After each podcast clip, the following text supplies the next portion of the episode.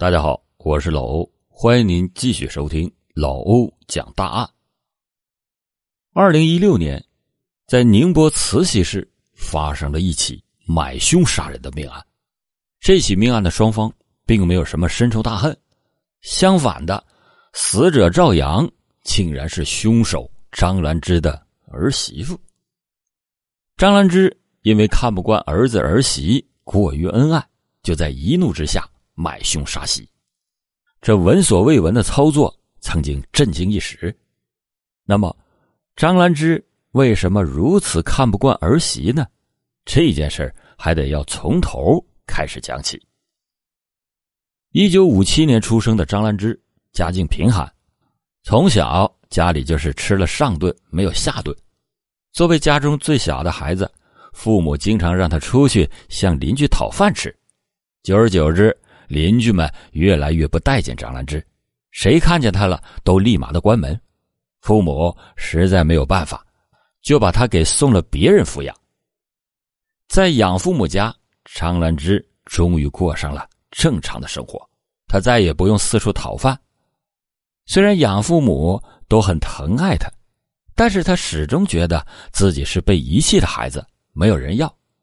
自卑的种子从小就种在了张兰芝的心里，他从小性格就敏感自卑，多疑善妒，养父母无微不至的关心着他，在他看来，那无非是想让他将来给他们养老。十几岁的年纪，早早的就辍学在家，和养父母的关系也并不算亲近，他整天的就把自己关在家里边，心里想着要早点嫁人。摆脱这个家庭，他的愿望很快就实现了。经过媒人介绍，他认识了吴佳丽。这个吴佳丽家里边很有钱，但他却是一个不折不扣的纨绔子弟，平时打扮的流里流气的，总爱沾花惹草。养母就劝张兰芝：“你要不要再考虑考虑？”平时大家对吴佳丽都是避之不及。张兰芝呢，却觉得。吴家有钱，自己结婚以后肯定能管住吴家丽。于是他就对母亲说：“我自己的终身大事，我考虑好了，你别劝我了。有福我就享，有罪我就受。你放心，我以后不会怪你们的。”养父母也不知道，一直真心对待的这个女儿，女儿却丝毫的不领情。既然他自己都同意了，那自己也不能再拦着了。就这样，吴佳丽和张兰芝。结婚了。结婚以后不久，张兰芝就怀孕了。起初，吴佳丽对她也是呵护备至。张兰芝从小就自卑敏感，说话呢就总是夹枪带炮的，让从小就是少爷的吴佳丽很不喜欢。夫妻俩之间的裂痕也就越来越大。有一次，张兰芝挺着大肚子，看见丈夫和昔日的情人有说有笑，争强好胜的她。当时并没有提出离婚，毕竟当年这桩婚事是他自己愿意的。如果现在就说离婚的话，那说不定有多少人等着看笑话呢。虽然没有离婚，但是两个人的日子也相当于各过各的，互不打扰。儿子出生以后，张兰芝就把儿子视为自己的所有物。吴佳丽想要抱抱儿子、亲亲儿子，他不允许。吴佳丽带儿子出去玩，他也不允许。吴佳丽实在没有办法，经常就不回家，只有他们母子俩在家。张兰芝就开始给儿子说吴佳丽的一些坏话。他告诉儿子，以后不能养你爸。你看你爸有个当爸的样子吗？你爸对不起咱们娘俩，以后你长大了就把他给撵出去。不管儿子能不能听懂，他只管说，一遍又一遍的说。在小学之前，他亲自给儿子洗澡、洗漱，每天也和儿子睡在一张床上。上了小学以后，儿子吴东说以后要自己洗澡，这他才不再插手。一家人的日子就这样云淡风轻的过着。转眼之间，儿子就大学毕业了，而且还找到了一个稳定的工作。当时张兰芝乐的是合不拢嘴，心想这儿子也长大了。也应该到了找媳妇的时候了。张兰芝觉得自己的儿子长得高，皮肤又白，眼睛大，学历高，看哪哪儿都好，一定要找一个十全十美的儿媳妇，那才配得上他。他就不惜花了重金，到处找红娘给儿子介绍女朋友。红娘拿钱也是真办事这陆陆续续的发了许多女孩的照片给张兰芝，张兰芝就一张一张的看，这个眼睛小，这个皮肤黑。那个呢，个子又矮，这个家境不好。总之，每个女孩都能被他挑出点缺点来。还没给儿子看呢，他这一关都过不了。红娘也是着急，手里的资源都给张兰芝看了个遍，也没有让她满意的。张兰芝一边等待着红娘的消息，一边也托亲戚朋友给儿子介绍，有几个相对合适的。他就让儿子去相亲看看，儿子一直强调现在还不想结婚，想要再等等。张兰芝抱孙心切，不停的就唠叨，儿子听烦了，也就去了几回，一律是无疾而终。张兰芝也不气馁，就再接再厉的继续介绍。儿子这边呢，自己认识了一名护士，叫赵阳，两个人情投意合，有很多的共同语言。于是就谈起了恋爱。张兰芝听说儿子谈恋爱了，也很高兴，就让儿子把女朋友带回来看看。赵阳第一次登门给张兰芝买了很多的补品和高档的护肤品，想要给未来的婆婆留一个好印象。但是张兰芝见到赵阳以后，并不开心了。这个赵阳子个子矮，年龄呢也比儿子大，长得也不算漂亮。根本就是哪哪都和帅气高大的儿子不般配，张兰芝对他是很不满意。赵阳也感受到了张兰芝的厌恶，本来打算和吴东立马分手的，但是吴东极力的挽留，也就没有分手。二零一零年，两个人领证结婚，这一下可把张兰芝给气坏了。平时就有事没事的就爱找赵阳的麻烦。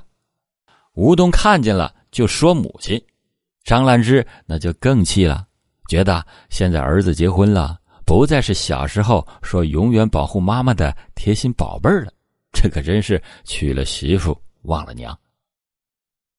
张兰芝不仅常常在家哭诉，还经常找邻居哭诉，说自己儿媳妇的坏话。大家呢也都知道张兰芝的为人，表面上假装劝慰，私下里。也经常是讨论这一家子。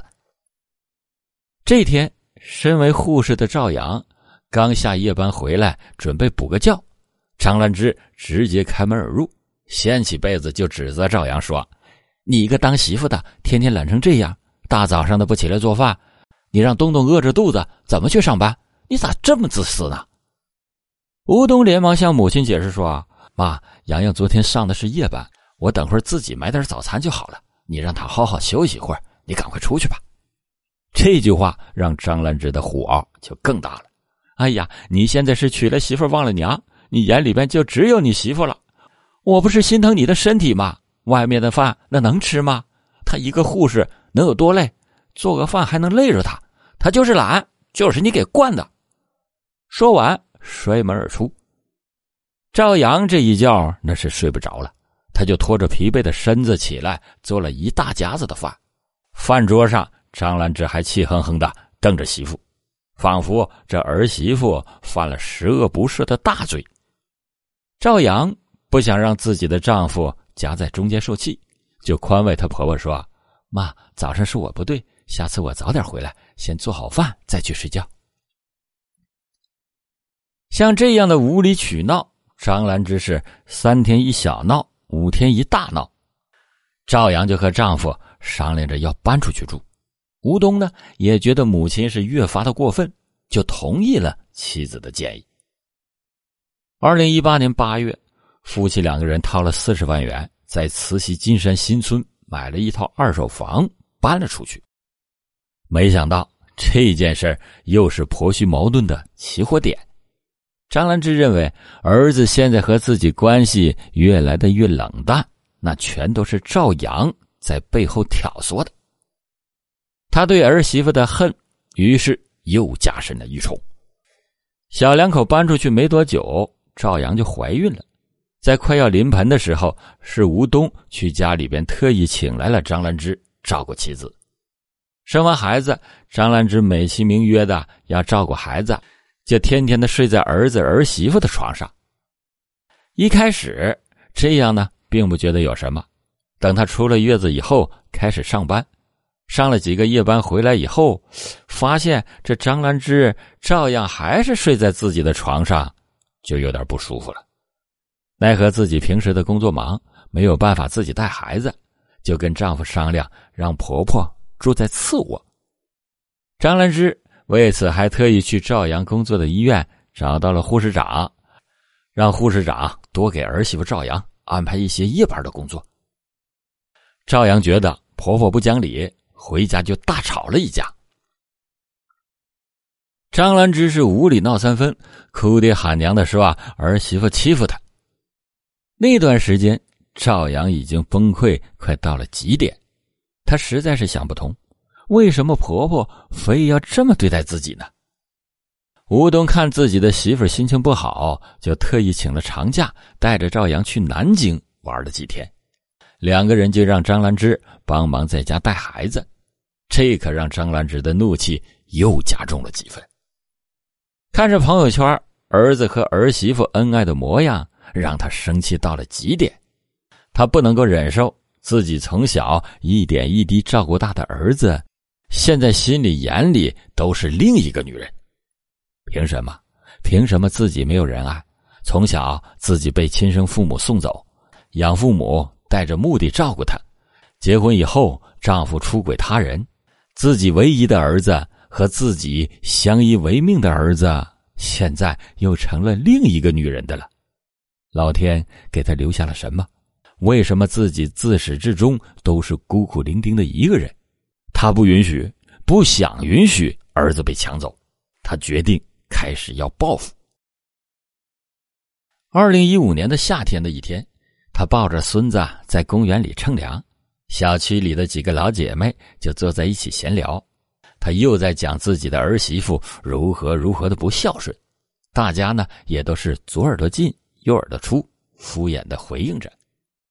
有些大妈实在是听不下去，就走人了。大家呢越走越多，最后只剩下张兰芝一个人。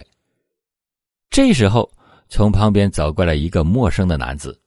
这个男子叫赵平，他无意间听到了张兰芝的抱怨，说自己可以帮忙找人给他儿媳妇找点麻烦，给他出出气。听到这里，张兰芝就来了兴致，自己这么多年的憋屈，终于有一个人能理解了。他就详细的询问了赵平如何的如何的做。赵平这个人本来就是个行走江湖的混混，他说啊，轻则打一顿，轻则打一顿，让他十天半月下不了床；重则直接解决了，让他永远不再出现。当时的张兰芝被愤怒。已经冲昏了头脑，根本就不能够正常的思考。他只听到让儿媳妇彻底的消失，他是非常的想让儿媳妇彻底的消失。二零一六年二月，经过赵平介绍，他认识了赵建国，赵建国为这次行动的执行人。张兰芝和赵平谈下的价格是事成之后给十五万元，前期先付五万元。并且提供给赵建国一辆电动车和手套等作案时候需要的工具，张兰芝一口就答应了。他先是买了一辆电瓶车供赵建平平时踩点使用，并且答应事成之后结算那剩余的十万块钱。双方达成了协议，经过半个多月的摸底跟踪以后，赵建国已经非常清楚赵阳的平时轨迹。动手的时间就定在了二月十六日。这天，赵阳要去上早班，时间早，小区的人不多，这是一个动手的好机会。二月十六日一大早，赵阳按部就班的就去上班。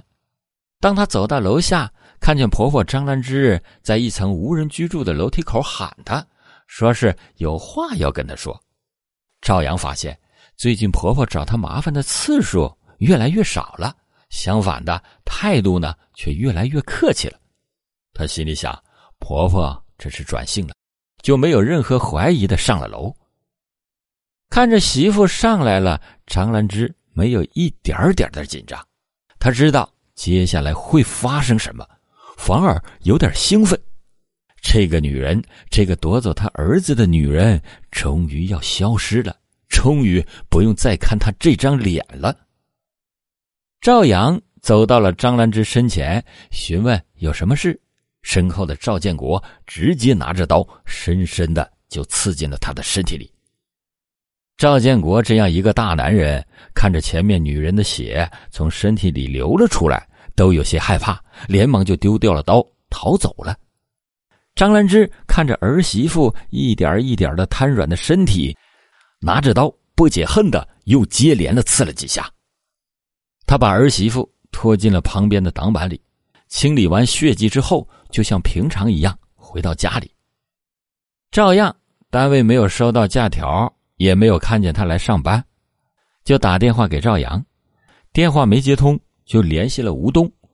吴东说：“啊，早上妻子已经去上班了，难道妻子失踪了？”他立马的就起身去找。当他走到楼下，听见吵嚷的声音，并且看见有警察在下面，他就去看了一眼。这一眼直接就把他吓得坐到了地上。只见前方的地上用白布。盖着一个人穿了和妻子一样的衣服，白布盖着脸，他不敢上前，直到邻居说了一句“节哀”，立马就让吴东的心彻底的沉了下来。他不敢相信，明明早上说下班回来以后还要做红烧肉的妻子，怎么现在就躺在这里了？他的眼泪根本不受控制的往下流着。警察得知。他就是死者的丈夫，上前询问了一些情况。警察告诉他，凶手很可能是你的母亲。小区的监控拍到了早上张兰芝叫赵阳的那一幕。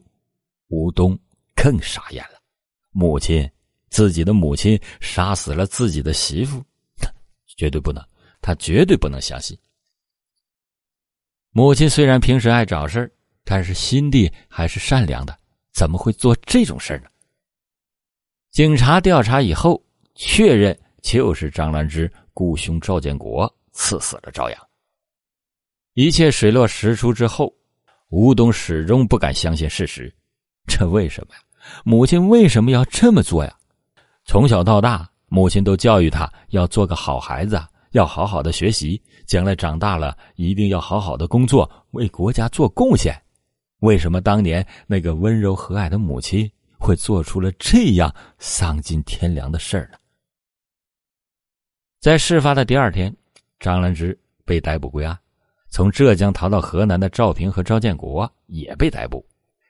至此，这一事件的犯罪嫌疑人彻底的归案。人们也都想不通，儿子家庭和和美美的，为什么婆婆还不满意呢？做出了这么让人匪夷所思的事儿。作为本案的主谋，张兰芝。对自己的行为供认不讳，他没有为自己辩驳，也没有为自己开脱，他呢就是看不惯自己的儿媳妇，就是想让她消失。二零一六年十月，宁波市中级人民法院以张兰芝故意杀人罪判处张兰芝死刑，判处赵建国死缓，赵平有期徒刑八年。在老欧今天讲的这起案件中，吴东。以女方家属的身份和自己的儿子以及丈人丈母娘一起作为了原告人，向被告人提出了民事赔偿，共计五十万元，其中三十万元由张兰芝承担。张兰芝看着儿子的眼神冰冷，而且充满了恨意，他有点害怕了，害怕自己的儿子不再爱自己了，那他真的就什么都没有了。他就疯了一样的想征得儿子的原谅，但是所有的一切都已经于事无补了。儿子失去了自己最爱的妻子，而且让他忍受丧妻之痛的正是自己的亲生母亲，他该怎么原谅啊？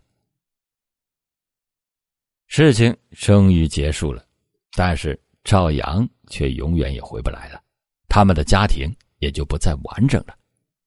后来，根据吴东的父亲吴家丽所说，张兰芝这个人心肠并不像平常对待邻居一样热心，反而很冷酷。他曾经亲眼看见张兰芝虐待自己的养母。张兰芝因为从小的经历。他认为外界对他那全都是充满恶意的，对于养父母的爱他也不领情，结婚的时候对养母的关怀也不认可，儿子结婚以后对儿媳妇的示好他也不接受，这所有的一切都是源于他从小内心深处的自卑，认为自己没有人爱，从而紧紧抓住儿子不放。他的这一生是可悲的。但是他的所作所为却是不值得被原谅的。欢迎您在评论区下方发表您对这起案件的看法。好了，感谢您收听老欧讲答案。老欧讲答案，警示迷途者，唤醒梦中人。